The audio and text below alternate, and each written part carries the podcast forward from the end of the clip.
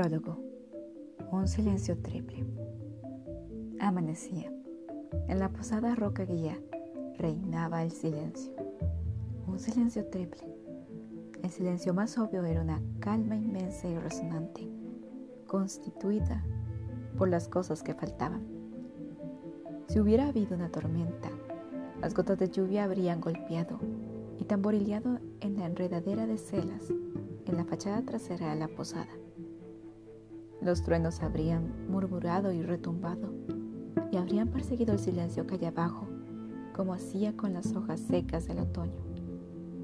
Si hubiera habido viajeros agitándose dormidos en sus habitaciones, se habrían removido inquietos y habrían ahuyentado el silencio con sus quejidos, como hacían con los suelos deshilachados y medio olvidados.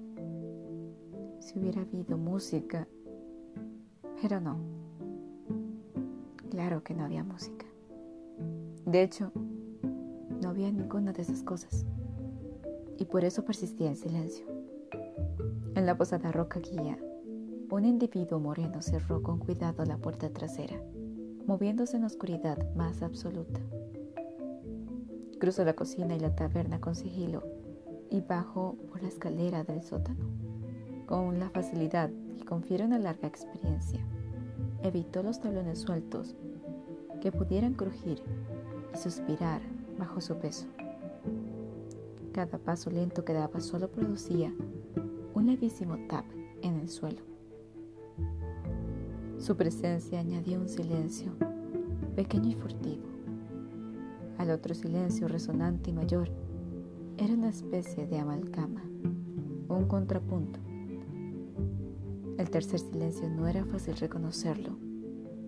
Si pasabas largo rato escuchando, quizá empezaras a notarlo en el frío del cristal de la ventana y en las lisas paredes de yeso de la habitación del posadero.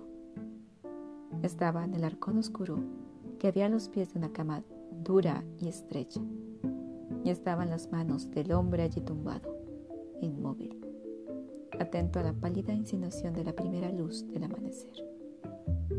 El hombre tenía el pelo rojo como el fuego. Sus ojos eran oscuros y distantes, y yacía con el aire de resignación de quien ha perdido hace ya mucho toda esperanza de conciliar el sueño. La posada roca guía era suya y también era suyo el tercer silencio. Así debía ser, pues ese era el mayor de los tres silencios y envolvía a los otros dos. Era profundo y ancho como el final del otoño.